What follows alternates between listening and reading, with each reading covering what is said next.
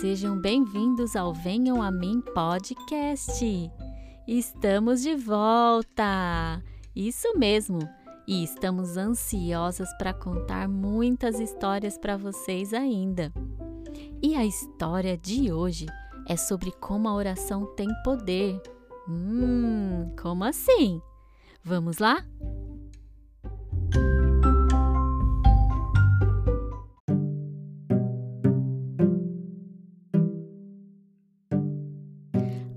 Muito tempo atrás, houve um rei em Judá que não dava menor importância para as coisas de Deus. Ele se chamava Acás e era muito malvado. Adorava outros ídolos e o povo já não se lembrava mais de Deus. Quando Acás morreu, o seu filho Ezequias se tornou rei. Ele era um homem muito bom e temente a Deus ele fez com que o povo abandonasse os ídolos e voltasse a adorar a Deus. Nessa época, a Assíria era inimigo de Judá e o rei da Assíria era muito malvado. Ele se chamava Senaqueribe. Um dia, ele e o seu exército foram em direção a Judá para invadi-la. Quando chegou a notícia de que Senaqueribe estava vindo, o povo ficou com muito medo, pensando que logo seriam destruídos. Mas Ezequias confiava em Deus e disse ao povo: Não tenham medo, Deus está conosco e Ele é muito maior e vai lutar por nós. Com isso, o povo ficou mais calmo. Mas quando o exército do inimigo se aproximava, todos entraram na cidade e fecharam as portas. O rei Senaqueribe mandou então seus mensageiros lá para amedrontarem os israelitas. Do lado de fora da cidade, eles gritaram bem forte para o povo ouvir: Vocês estão confiando no Deus de vocês, mas ele não pode vencer o rei Senaqueribe. Eles também mandaram cartas zombando e desrespeitando a Deus. Quando ficou sabendo disso, Ezequias ficou muito triste. Para mostrar a sua tristeza, tirou suas roupas de rei e, como era de costume na época, vestiu uma roupa de saco.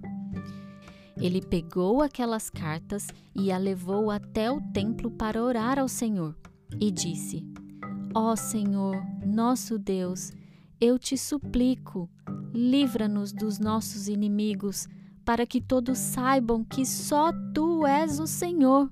Deus mandou a resposta através do profeta Isaías. Ele disse que havia atendido a oração de Ezequias e não deixaria que o rei Senaqueribe tomasse Judá.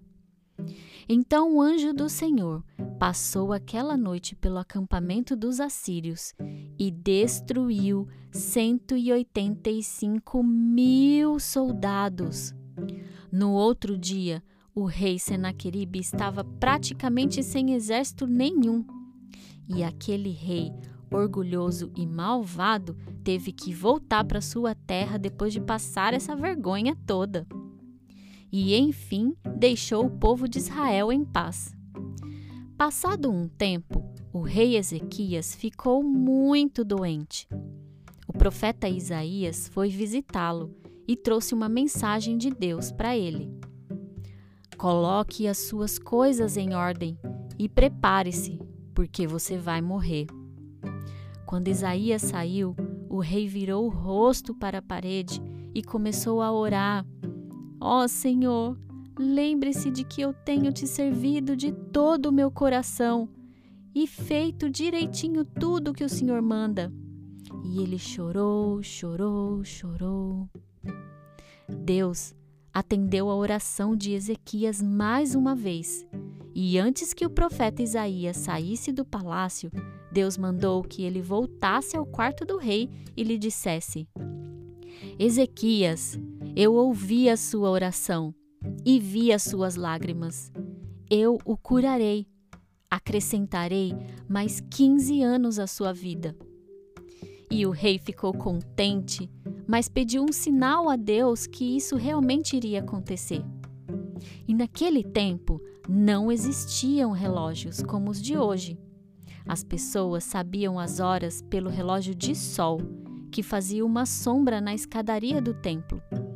Deus mandou que o sol voltasse um pouquinho para trás, e a sombra do relógio de sol voltou também. Foi uma coisa impressionante.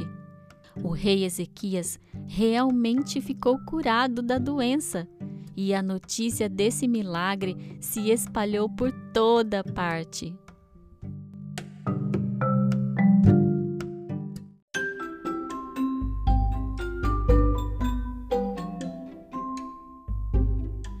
Uau, que história legal, hein? Vocês perceberam que Deus ouviu a oração de Ezequias por duas vezes? Na primeira vez, Ezequias pediu proteção a Deus porque o rei Senaqueribe queria invadir a cidade. E Deus mandou um anjo que destruiu todo o exército. E na segunda vez, Deus disse a Ezequias que ele iria morrer, mas voltou atrás por causa da oração e do pedido de Ezequias. E deu a ele mais 15 anos de vida. E mais, para provar a Ezequias que aquilo iria acontecer, Deus voltou o sol isso significa que o tempo voltou para trás.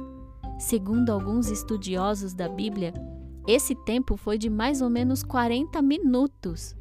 Isso é uma coisa impressionante de acontecer, mas aconteceu, porque para Deus nada é impossível. E Ezequias confiava muito em Deus e estava sempre em oração conversando com ele. Assim, nós podemos também fazer.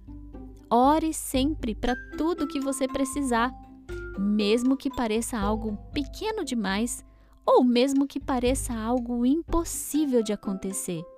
Ele sempre ouve as nossas orações. Lá em Mateus, no capítulo 7, versículos 7 e 8, diz assim: Peçam e vocês receberão, procurem e vocês acharão, batam e a porta será aberta para vocês, porque todos aqueles que pedem, recebem, aqueles que procuram, acham, e a porta será aberta para quem bate. E quem pediu essa história foi o Ben e a Bibi. Adorei contar essa história, crianças. E não se esqueçam de nos seguir lá nas redes sociais, arroba Venham a Mim Podcast. Beijos e até a próxima! Tchau, tchau!